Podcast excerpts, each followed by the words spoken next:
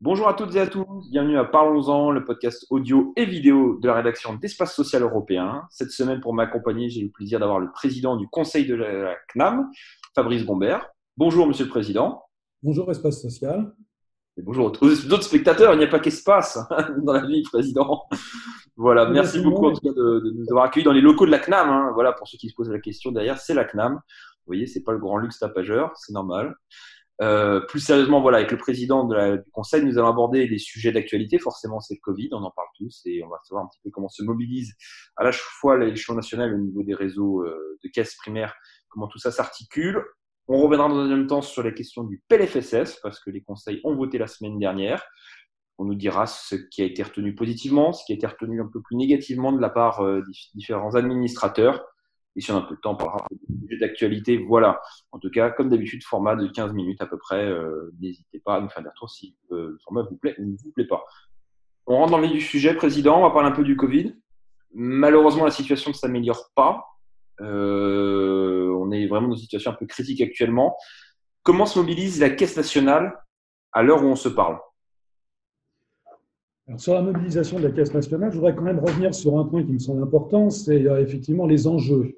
Euh, les, enjeux de cette pandémie et, saluer quand même les collaborateurs de la CNAM, puisque nous avons eu à faire face pendant toute cette période au traitement des arrêts de maladie euh, dérogatoire.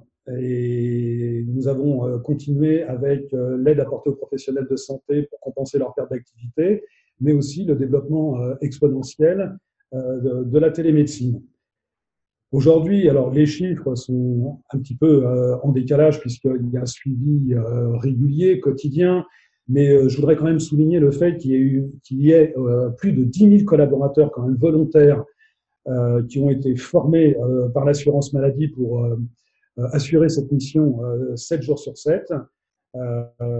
sur des plages horaires qui sont quand même un peu compliquées, mais y compris le dimanche. C'est-à-dire qu'on peut avoir cette nouvelle mission dont nous avons été investis, qui est le contact tracing, puisque c'est une mission qui a été mise en place à la sortie de la période de confinement dès le 11 mai.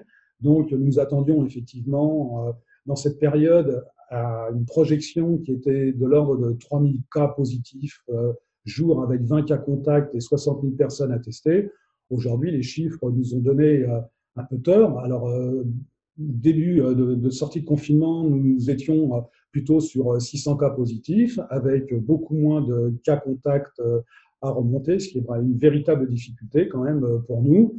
Euh, aujourd'hui, effectivement, avec 23 euh, 000 euh, cas positifs, les cas contacts deviennent de plus en plus compliqués.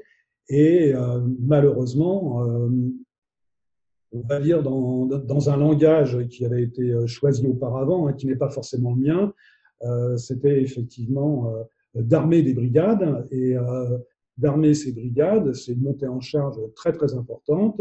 Et euh, il ne faudrait pas qu'on se fasse euh, dépasser et qu'on soit obligé de, je dirais, courir derrière le, train. Euh, nous avions début mai, jusqu'à il y a 15 jours, détecté 250 000 personnes positives et 740 000 cas contacts à remonter, mais c'est quand même aussi 40 000 appels sortant jour de la part de nos plateformes. Euh, aujourd'hui, je pense qu'on est à plus de 40 000 euh, avec la difficulté que nous connaissons, c'est-à-dire euh, les, les, personnes qui vont nous signaler effectivement leur entourage. mais comme vous pouvez vous en douter, nous avons aussi des contacts qui sont pris avec des, des, des, assurés qui ne répondent pas forcément. Donc, ça veut dire des réitérations et des difficultés en respectant les délais. Après, il y a effectivement euh, ce que chacun connaît, euh, c'est la possibilité de se faire prélever. Euh, il y a quand même eu des actions qui ont été menées dans certaines régions avec des centres dédiés pour des personnes symptomatiques avec une ordonnance, des personnes qui étaient cas contact assurance maladie et des professionnels de santé qui privilégient un parcours de prélèvement avec des engagements de la part des laboratoires pour une restitution très rapide des résultats. Président, vous avez présenté un peu les, grandes lignes de, des travaux de l'assurance maladie qui ont été entamés déjà, vous avez raison de le repréciser, à la sortie du confinement en mai, qui avait été une phase un peu expérimentale. Là, maintenant, on est à quasiment 3-4 mois d'installation des, cellules dans les caisses. Euh, d'articulation, de lien avec les usagers, les cas contacts et autres. Est-ce que maintenant, sur l'ensemble du territoire, on sent qu'il y a une certaine homogénéité dans la qualité de prise en charge ou il y a encore euh, certaines zones où c'est encore un peu plus difficile que d'autres Au niveau de la qualité de la prise en charge de l'assurance maladie, euh, le script, je dirais, est rodé et j'ai pu éprouver effectivement ce script. l'assurance maladie est au rendez-vous. Euh, en fonction euh, des, cas positifs, puisque vous le savez, on a un système d'information de dépistage, le fameux CIDEP, euh, qui sont les résultats qui sont transmis par les laboratoires, je dirais, au fil de l'eau. nos plateformes reçoivent ces informations et font les remontées contacts. Alors, il y a aussi la médecine de ville à certains endroits où les médecins font effectivement ces consultations d'annonces ou consultations complexes pour effectivement nous transmettre aussi euh, des informations sur euh, les cas contacts. Il y a une variabilité quand même des cas contacts. Tout dépend euh, dans quelle région on se trouve. Mais aujourd'hui, je ne veux pas être alarmiste, mais en Ile-de-France, par exemple, Aurélien Rousseau, le directeur général de l'ARS, a quand même eu un tweet d'alerte ce week-end en disant attention, ce qui va se passer dans 15 jours est déjà écrit. Donc, quand on voit euh, de la façon dont la courbe se cabre euh, sur euh, ces fameuses données CIDEP, effectivement, les biologistes sont quand même au rendez-vous. Les biologistes ont corrigé certaines imperfections. Ils sont complètement impliqués dans la démarche. Mais il y a effectivement, alors je dirais pas une hétérogénéité au niveau de la prise en charge par l'assurance maladie, mais peut-être sur les territoires par rapport aux capacités de pouvoir tester et de rendre des résultats euh, dans des délais de façon à ce que nous puissions euh, remonter ces fameux contacts euh, pour un isolement en attendant un prélèvement et un résultat. D'accord. Vous êtes optimiste sur les marges de progression justement de l'assurance maladie, sur ces entre guillemets éventuelles imperfections de, processus? Sur les marges de progression, on va dire, il y, a, toujours des possibilités. Euh, nous avons été renforcés de toute façon, puisqu'au début du dispositif, il y avait 3000 euh, CDD et puis euh, des renforts. Ces renforts, ils sont bien aujourd'hui effectifs, mais vous pensez bien que quand on passe de 10 000 à 13 000 à 23 000, il faut pouvoir ajuster les moyens en conséquence. L'assurance maladie s'y efforce. Euh, mais il ne faudrait pas monter à 30 000 non plus. Là, ça va devenir très, très compliqué. Et je crois que le Premier ministre, euh, ce matin, euh, a fait une annonce par rapport à l'application qui n'était pas tout à fait au point à la sortie du confinement avec le Stop Covid, mais il incite aussi fortement à ce qu'on puisse être doublé. quand je dis doublé, c'est en plus avec cette application, parce que le, le système atteindra forcément ses limites. Bon, on a parlé de moyens, ça tombe bien, Président, on va parler du deuxième sujet. Le moyen, c'est le PLFSS. Alors, voilà, vous êtes pré pré pré prononcé, c'est un peu difficile. On, enregistre lundi pour ceux qui posent la question par rapport à l'allocution du Premier ministre. Euh, donc voilà, donc le PLFSS a été voté, mais il y a un avis, pas de bêtises, négatif hein, de la part de, la Caisse d'assurance maladie. Alors, il y a des tours de table, j'imagine qu'il y a eu des débats un petit peu enflammés autour de différentes mesures, au contexte économique, des projections, des déficits. Qu'est-ce qui a été retenu positivement sur ce texte? Et qu'est-ce qui a été retenu un peu plus négativement globalement par les, administrateurs de, la Caisse nationale? Ce sont les conseillers, puisque nous ne sommes plus conseils d'administration. Oui, oh là là, quel lapsus Bon, ils m'en voudront pas.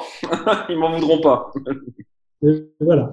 Euh, donc les conseillers, euh, D'abord, il, y a, deux avis qui sont quand même euh, assez différents, puisqu'il y a, y a le Conseil de la CNAM qui s'est prononcé défavorablement, et puis euh, le Conseil de l'UNCAM qui s'est prononcé favorablement.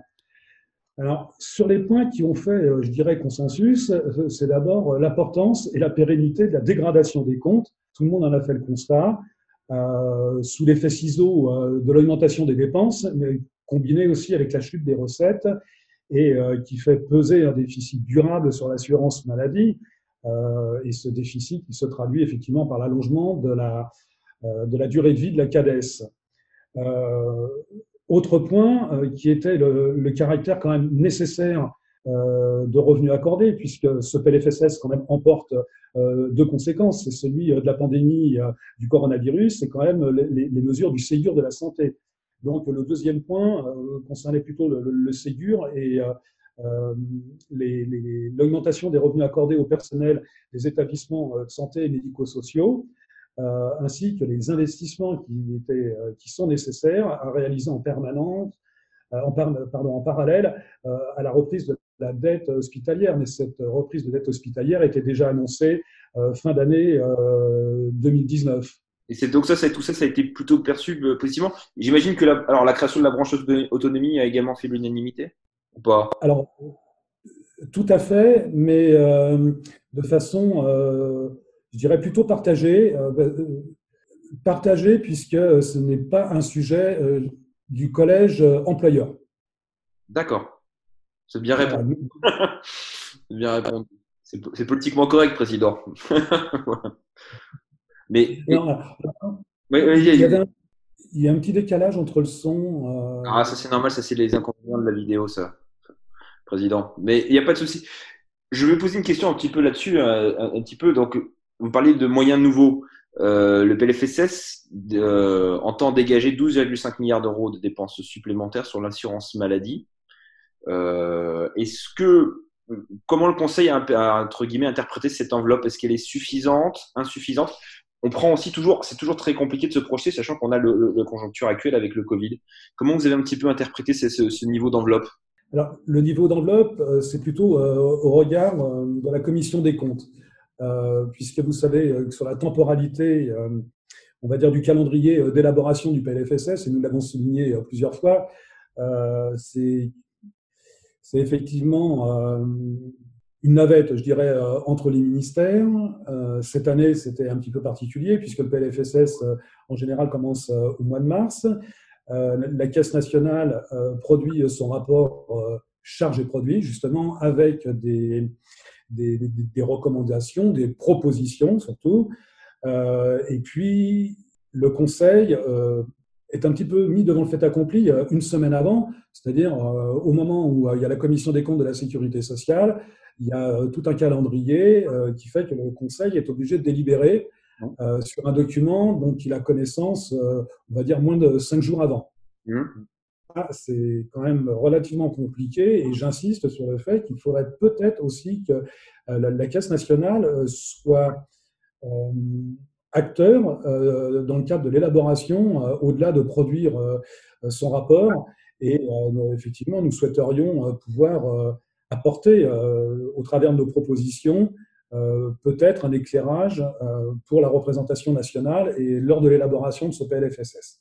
J'imagine, parce que ça va être un peu ma dernière question, parce qu'on fêtait la semaine dernière les 75 ans de la sécurité sociale, j'imagine que vous avez écouté le Premier ministre. Il a eu un passage très symbolique en parlant du de l'importance du, du côté paritaire, du, poids des, de la société civile dans les instances de gouvernance de la sécurité sociale, c'est quelque chose qui a dû euh, vous interpeller. Est-ce que, finalement, j'imagine que vous n'êtes pas tout seul dans cette démarche, il y a une volonté des différents élus au sein des caisses nationales de, de peut-être euh, renforcer un petit peu le, les pouvoirs des, conseils et autres pour être force de proposition. C'est un vœu euh, formulé par tous. Ah oui, oui, oui. d'être de, de véritables acteurs, euh, ne serait-ce que sur l'élaboration du PNFSS, puisque euh, je reviens sur ce rapport chargé-produit, euh, il faudrait qu'au-delà de se faire plaisir, qu'effectivement, il, puisse être inspirant pour les, différents, les différentes institutions. Et sur, sur le paritarisme particulièrement, je pense que il y a toute une connaissance du réseau. La connaissance du réseau, ce sont euh, nos conseils, nos conseils dans les caisses locales. Souvent, euh, nos conseillers sont aussi euh, très très investis dans le milieu associatif. ce sont aussi des élus politiques de proximité hein, dans les territoires et ils sont les témoins de, la réalité et des conséquences que, peuvent avoir les, décisions qui sont prises. Et, donc, ils ont une légitimité à représenter la société civile et à être des interlocuteurs dans ce dialogue social. Euh, puisqu'ils sont effectivement en prise directe avec les territoires, là où euh, ils sont investis. Donc vous avez quand même, globalement, vous avez une, volonté de faire promouvoir notamment les, on parlait justement des, conseils dans les réseaux qui sont euh, des représentants du maillage territorial, sanitaire, associatif, élu. Hein. Donc c'est un, vœu que vous escomptez. C'est vrai que c'est très, très en phase avec le contexte qu'on avait eu il y a un an et demi, deux ans, avec l'histoire des Gilets jaunes, cette volonté des territoires d'être un peu plus reconnus au niveau des décisions politiques euh, et, euh, au niveau national. Alors, il y a un sujet euh, que, que, je voudrais quand même rappeler. à l'époque du grand débat, le grand débat, la santé n'était pas une priorité. la santé n'apparaissait pas dans les différentes revendications. Et puis, à la sortie du grand débat, finalement, on s'est aperçu que la première préoccupation des Français, c'était la santé, alors qu'elle ne s'y était pas invitée auparavant. Donc, je pense que euh, ce constat, il doit être euh, partagé euh, par tout le monde. Et le, système de santé, il n'appartient pas nécessairement à l'assurance maladie, mais ce sont, comme je le disais, les, acteurs de territoire, les, politiques, comment travailler en cohésion avec effectivement la santé. Aujourd'hui, c'est un élément d'aménagement du territoire. les, politiques, au-delà de je pourrais dire, euh, au-delà d'attendre des échéances, euh, les, politiques de santé, elles, doivent être traduites sur un temps euh, relativement long et qui n'a pas forcément la même temporalité que le calendrier des élections. Et je pense que les, politiques s'en sont aperçus, puisque effectivement ce sujet qui n'était pas abordé finalement revient aujourd'hui et l'ensemble des acteurs euh, locaux sont interrogés euh, sur les politiques de santé et sur l'organisation du système de santé. D'ailleurs, on l'a vu pendant euh, la, pandémie, il y a eu des organisations territoriales qui se sont appropriées des dispositifs de, façon informelle et qui ont très bien fonctionné. Donc c'est l'exemple, c'est l'exemple même entre guillemets de sorte d'une forme de décentralisation, de, des, capacités des acteurs à produire des constructions, des, formes coordonnées et autres. Vous avez été sur le territoire, je crois, c'est la dernière question. Vous avez été récemment, vous étiez en province, vous avez pu voir de vos propres yeux une CPTS qui fonctionnait dans des. C'était, c'était où, euh, président? Alors, c'était dans, euh, c'était dans le Tarn, dans, dans, dans l'Alpe bigeois. Euh, moi, j'avais souhaité. Alors, le calendrier ne l'avait pas permis puisque j'avais souhaité me déplacer au mois de février de mémoire. Donc, forcément, ça a été un petit peu compliqué, mais je m'y étais engagé et euh, je voulais effectivement euh, partager avec les, acteurs de terrain. Alors, quand je dis les acteurs de terrain, c'est effectivement le président du conseil départemental, mais au-delà du président du conseil départemental, c'était partagé avec le, président, hein, le président de cette caisse du Tarn, Bernard Blatron, et puis son vice-président Philippe Barthès. Euh, j'ai pu rencontrer aussi euh, Madame le maire d'Albi, euh, Stéphanie Guiraud-Chaumet, le président du conseil départemental, Christophe Ramon, le délégué départemental, la DT-ARS, Abderrahim Amoun Kadour, et puis je voudrais associer aussi quand même Isabelle Comte, avec le, chargé de mission de la caisse, Stéphane Maël.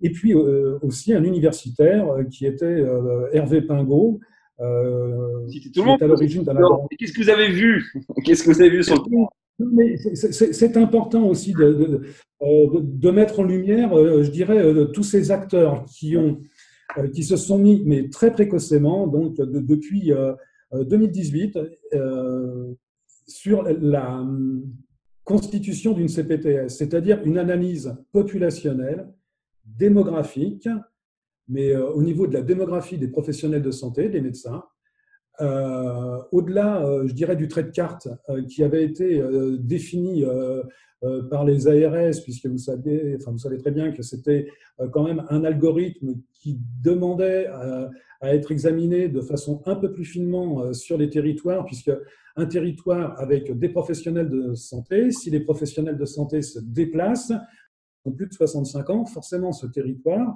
euh, il a changé. Donc, ce que j'ai vu, c'est effectivement toute cette intelligence collective, le fait de partager un diagnostic. Et ce qui m'a semblé intéressant, c'est le fait que l'assurance maladie donc, intervient pour un certain nombre de dispositifs et de financement. L'ARS, elle, fait euh, ce découpage, on va dire, euh, territorial.